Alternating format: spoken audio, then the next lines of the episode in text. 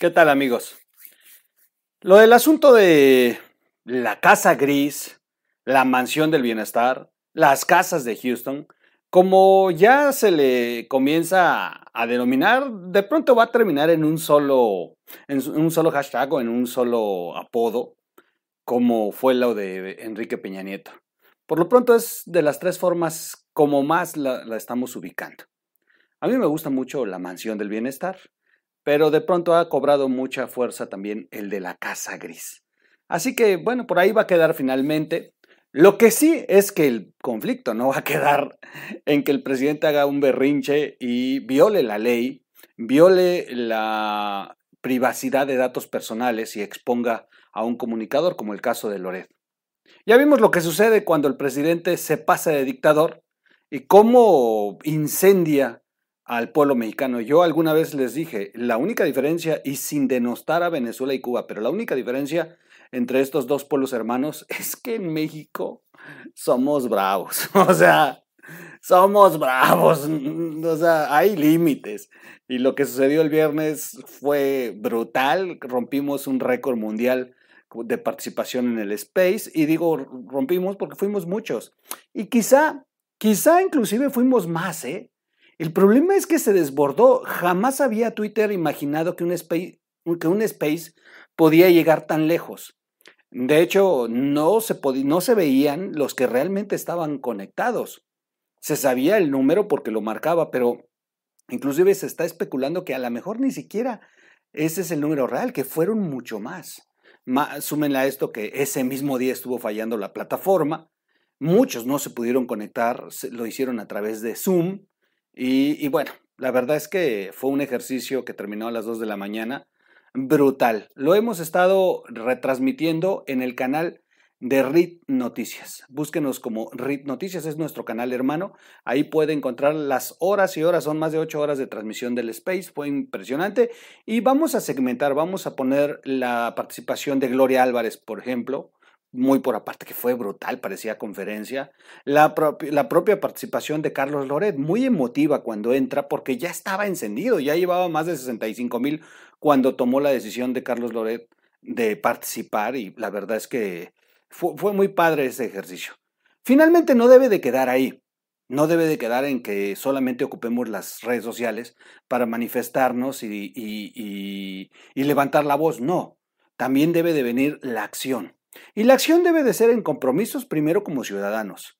No vamos a componer este país si seguimos siendo ciudadanos de tercera. Tenemos que ser ciudadanos íntegros, ser eh, hombres de bien, hombres y mujeres de bien, ser eh, hombres de familia, ser hombres de, eh, de, trabajo, hombres de respetarnos entre nosotros, no salir todas las mañanas y estarnos mentando la mamá con el, con el de adelante, ni estarnos agandallando el lugar, la fila, estar de corruptos pagándole al policía, brincándonos una luz amarilla, ya no hablo de la roja, la amarilla, no usar el cinturón, no usar el cubrebocas, no creer en las vacunas, eh, o sea, de verdad que llega un momento en que tenemos que construir esta sociedad de una forma en la que no le demos pie al gobierno de terminar echándonos la culpa.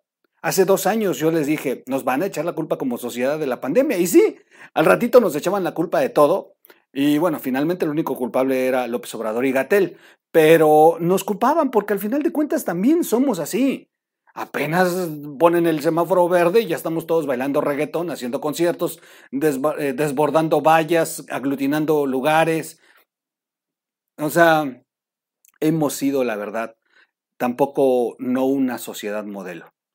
Y no es que sea nuestro gen, porque lo hemos demostrado, cruzamos la frontera y respetamos las esquinas, los semáforos, no tiramos basura.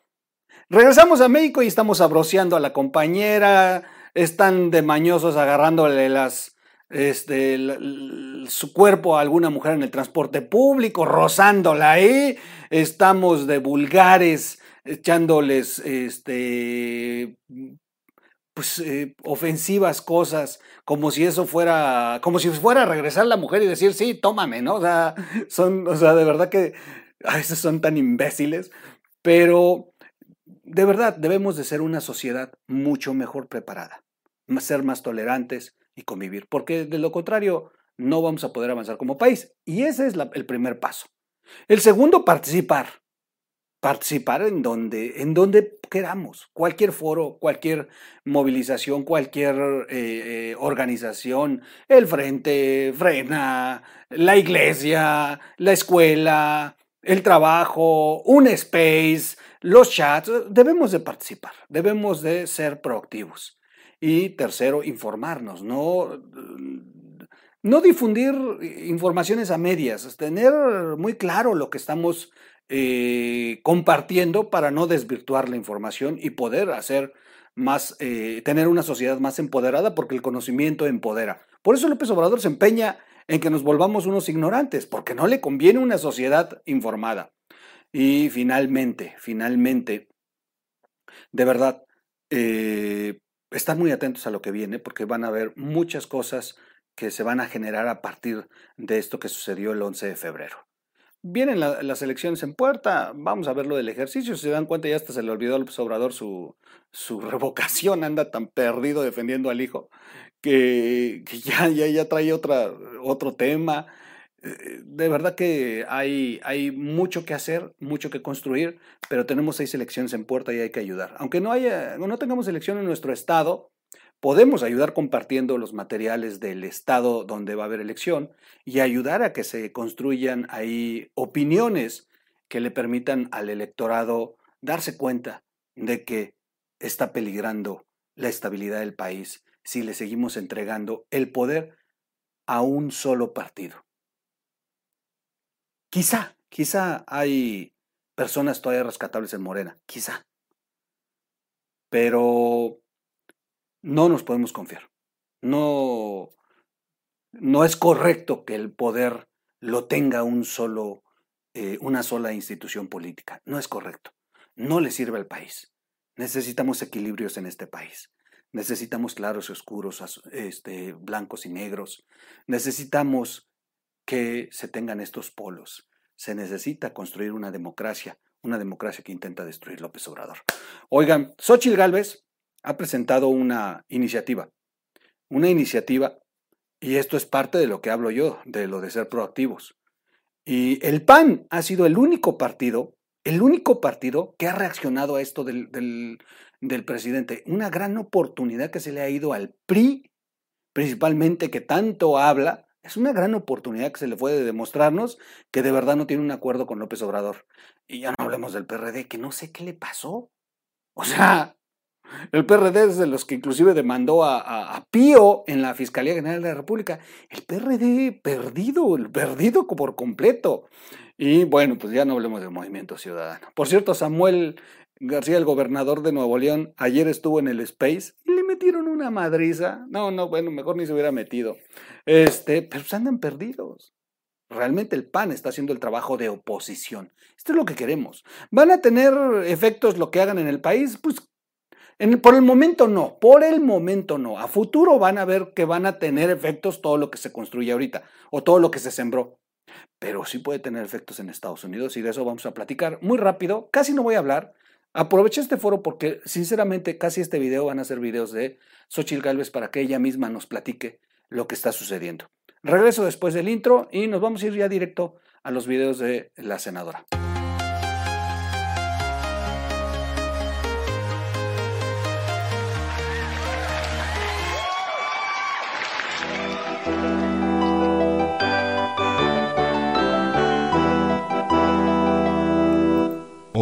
Radio. ¿Cómo están amigos? Soy su amigo Miguel Quintana, el troll. Esta es la red de información digital, RID, red de información digital. Y bueno, tenemos canal hermano, RID Noticias también. Tenemos otro canal hermano, se llama El Troll Show. Se los recomiendo. Ya vamos a empezar a subir. Nada de política ahí es más entretenimiento. Esto lo hacía yo mucho antes que esto que estoy haciendo hoy. Mucho antes. Si de repente se quiere, pues, pues, quitar un poco la atención, vaya, se habla de todo, de todo. La verdad es que hay momentos muy divertidos.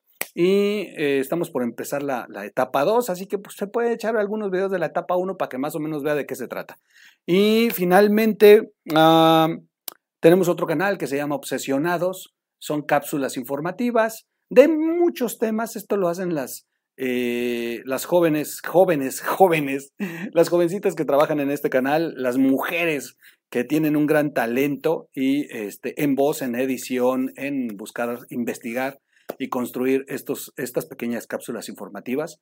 Y con esto se ayuda de verdad a darle trabajo a estos jóvenes, a todos los jóvenes que trabajan en, esta, en este proyecto que tenemos nosotros y que, y que trabajando es como se puede generar su propio eh, sueldo y, y mantener.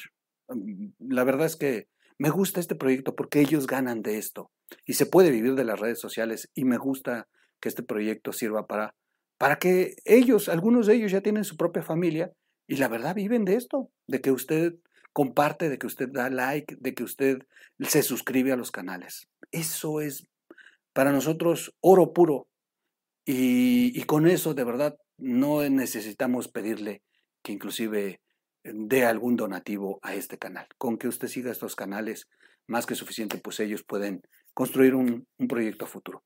Eh, ahora sí, voy rápido a, los, eh, a las notas. Suscríbase al canal, suscríbase a este canal, por favor, en lo que abro la nota y dele clic a la campanita, comparte el video y dele like. Vamos a ver a la senadora Xochil Gálvez, quien eh, presentó la denuncia en contra de quien resulte responsable, señalando como eh, actores de posible conflicto de intereses a, eh, digo, digo, presuntamente, sabemos todos que sí, pero bueno, hasta que se compruebe, tiene la presunción de inocencia, eh, al hijo del presidente José Ramón López Beltrán, a su esposa Carolina Adams, quienes forman la familia López Adams, los López Adams, y a la empresa Baker Hughes, a la empresa Pemex, al presidente Andrés Manuel López Obrador. Se presentaron denuncias en México. En México ya hay denuncias. De hecho, me acaba de llegar hace ratito la de la Auditoría Superior de la Federación. Ya la leí completa. Y se presentaron también ante la Fiscalía General de la República. Estas en México, obvio, van a estar ahí, deteniéndose, como todo lo que ha hecho el, sistema para pues para que la justicia no se no avance en este país a menos que se trate de un enemigo político del presidente. Pero en Estados Unidos, en Estados Unidos las cosas cambian. Así que presentó eh, la senadora Xochil Gálvez la iniciativa, les digo rápido cómo se llama, mientras preparo el video. Quiero comenzar con el video de la senadora, pero bueno, la presentó ante eh, la Comisión de Bolsa y Valores del Gobierno de los Estados Unidos. La Comisión de Bolsa y Valores de los Estados Unidos y eh, esta se le conoce como la SEC por sus siglas en inglés, pero bueno, la, la traducción sería la Comisión de Bolsa y Valores del Gobierno de los Estados Unidos. ¿Y eh, qué podrían investigar? O mejor dicho, ¿qué van a investigar? La presunta ilegalidad o alguna práctica de tráfico de influencias o conflicto de interés en el que pudo incurrir la empresa Baker Hughes eh, Company, tal y como ha sucedido en otros casos de compañías estadounidenses que cotizan en el mercado de valores y que tras ser denunciadas públicamente por conflictos de interés o prácticas ilegales, ya sea en Estados Unidos o en cualquier otro país, han sido investigadas y sancionadas por esta comisión, como fue el caso de Walmart en el 2019, tras haber sido acusada de pagar sobornos a cambio de permisos para sus tiendas en México y en otros países. Ya ha tenido este, este antecedente eh, la SEC de sancionar a, empresas en México, fueron los que también estuvieron muy fuertes con el tema de Odebrecht y a la propia eh, Baker Hughes eh, ya le han aplicado sanciones. Lo hemos platicado en otros videos. No es la primera vez que a la empresa petrolera se le encuentra responsable de estas prácticas. Ya ha sido sancionada en algunas otras ocasiones. Voy a estar poniendo dos videos, son un poco largos, si me lo permiten. Eh, vamos a escuchar a Xochitl Galvez ya para que yo ya no eche ningún rollo y mm, podamos entender realmente lo que está haciendo la senadora, si me lo permiten. Voy a poner el primer video. Tal como me comprometí, en este momento estoy presentando la denuncia en la SEC, que es similar a la Comisión Nacional Bancaria para que se investigue el posible conflicto de interés de la nuera del presidente, ya que junto con su esposo vivían en una casa de un alto ejecutivo de la empresa Baker Hughes. Es muy sencillo, solo hay que llenar el formato. Ya tengo una descripción de cuál es el posible conflicto de interés. Lo estoy mandando en este momento y también al Departamento de Justicia de Estados Unidos para que estas dos oficinas investiguen si hay corrupción.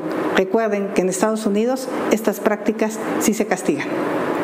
Bueno, pues ahí está el... Tal como me comprometí, en este momento estoy presentando la denuncia el tema de eh, que nos plantea la senadora.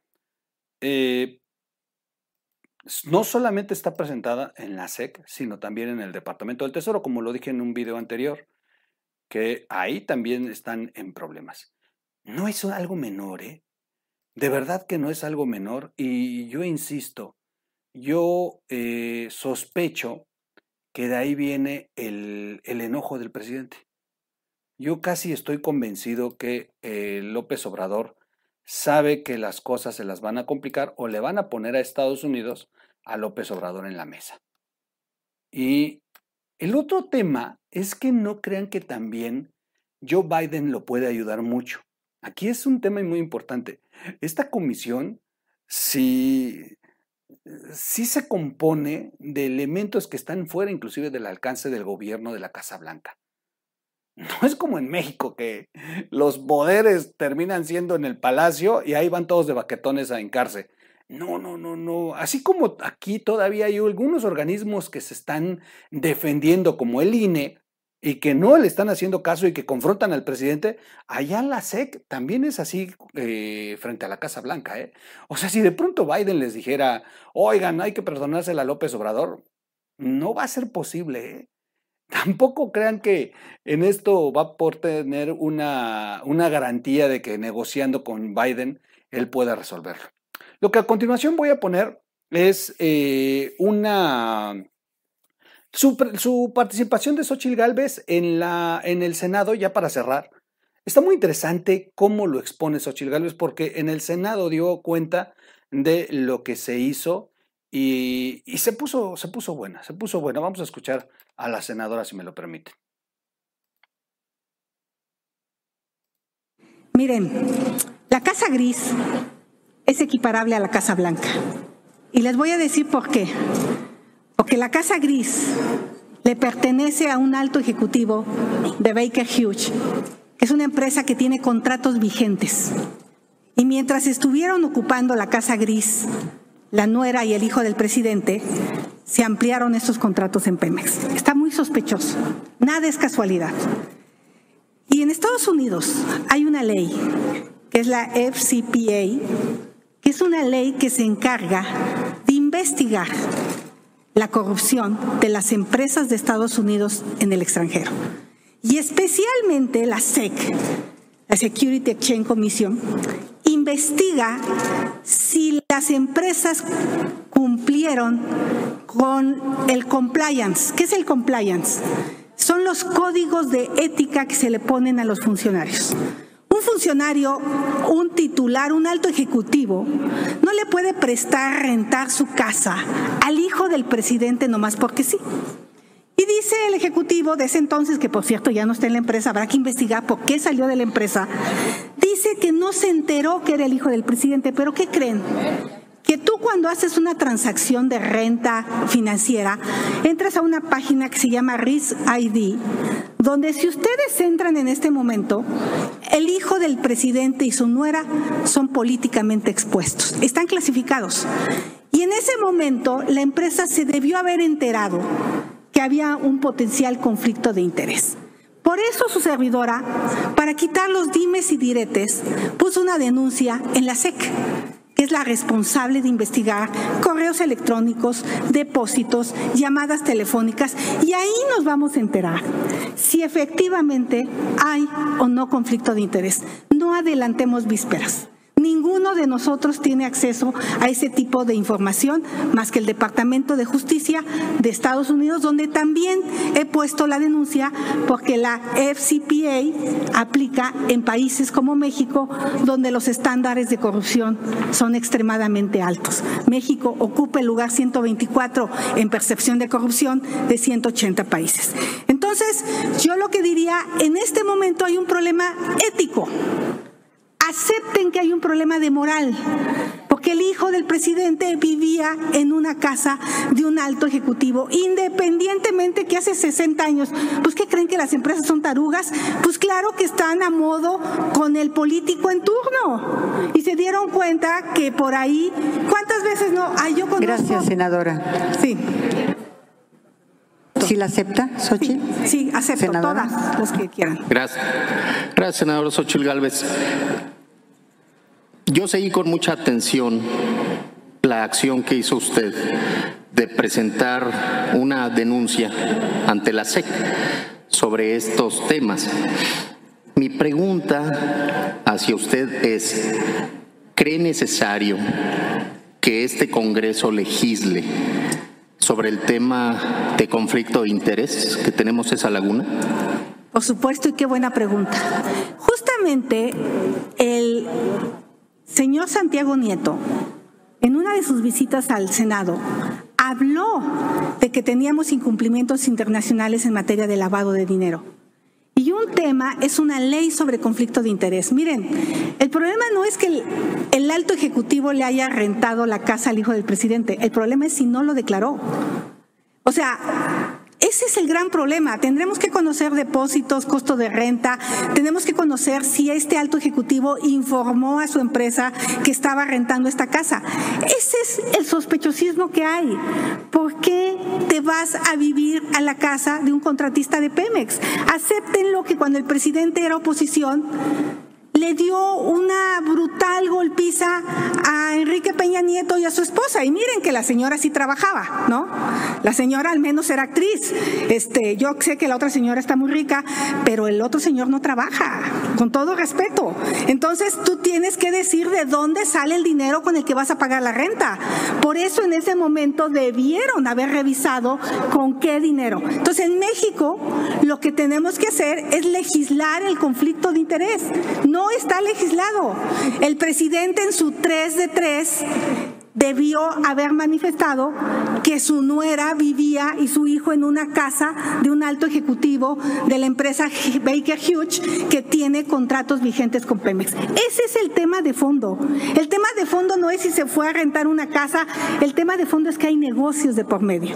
Y ustedes también fueron mal pensados. Pues a poco IGA, que era un contratista consentido de Peña Nieto, pues el escándalo fue que le habían y vivían en la Casa Blanca que pertenecía a el grupo IGA.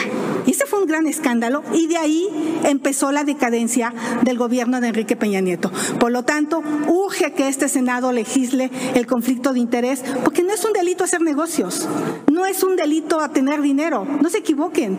El problema es hacerlo con dinero público. El problema es utilizar tus influencias en el poder para conseguir dádivas. Y una dádiva puede ser esa casa. Y el otro tema moral, pues ya es cómo te llenas la boca diciendo que los ricos, que los que tienen, si tu hijo aspira a vivir en una casa así, porque seguro que aspiraba a vivir en una casa así. Ese tema moral, ahí se los dejo para su cartilla moral. Muchas gracias. Brutal, brutal, brutal la participación de Xochitl Galvez. Brutal, brutal. Me gusta. Pues muy claro, ¿no? Muy claro. Yo ya eh, no le puedo echar más, más, más, más. Xochitl ha sido muy clara. Lo hemos platicado aquí. De hecho, desde casi hace dos semanas yo les dije, prepárense porque la bronca ahora viene en Estados Unidos. No se van a quedar quietecitos. Y miren, finalmente ya está ocurriendo. Finalmente cierro con una imagen eh, que es necesaria. Aquí está. Aquí está la imagen. Quiero eh, comentarles que la denuncia presentada por la senadora Xochitl Gálvez por el claro conflicto de intereses entre su hijo mayor y, el, y, bueno, y Baker Hughes, llamado La Casa Gris, ya hizo eco en Estados Unidos. Y bueno, ¿quién está retomándola? La están retomando BN Américas. Ahí están en, en la, en la imagen el, documento de BN Américas.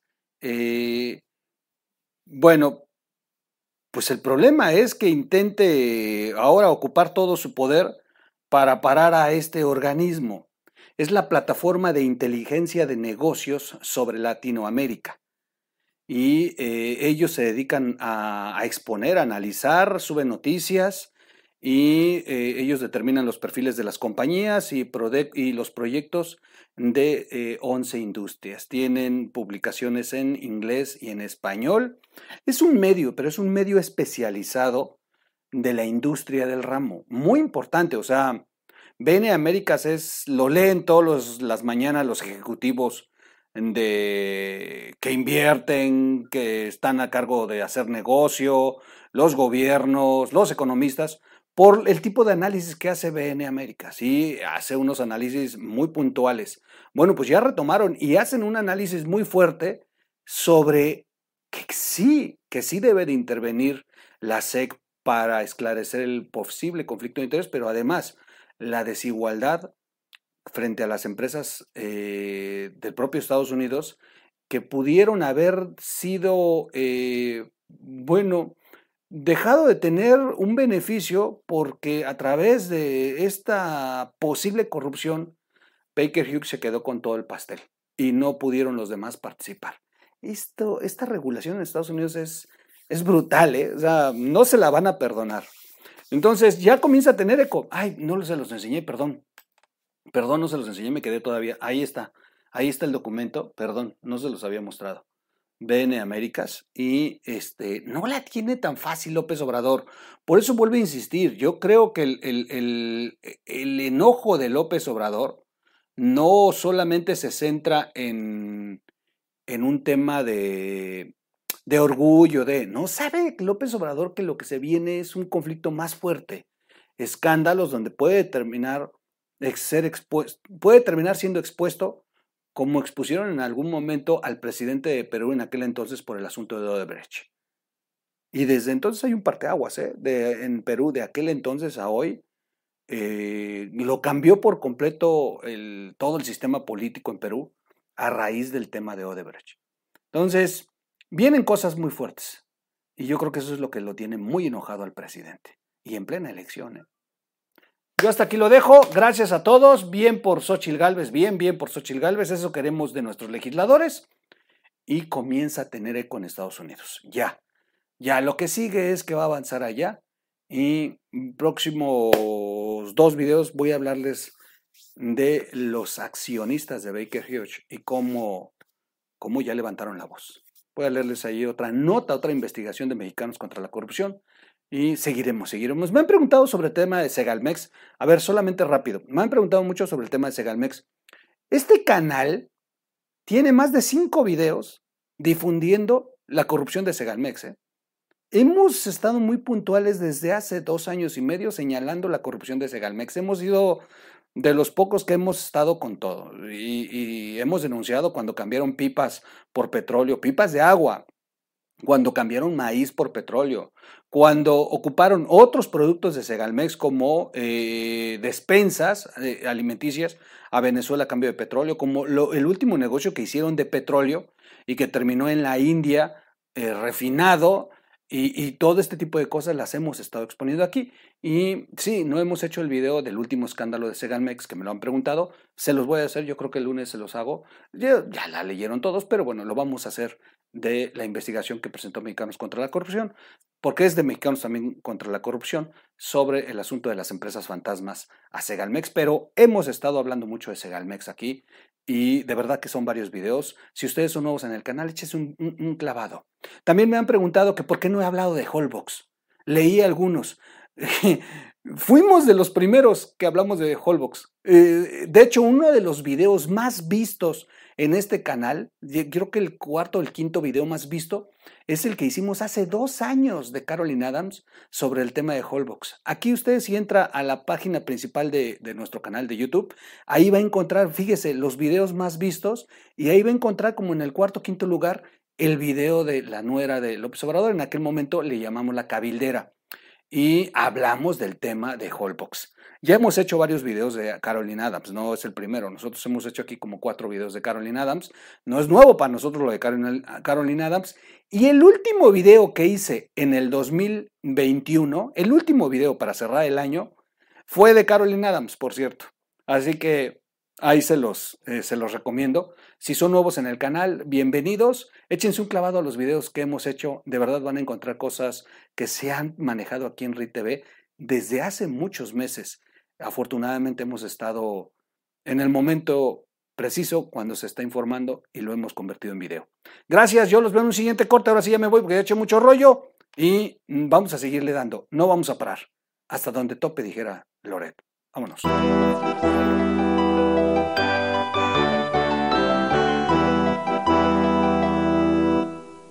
Radio.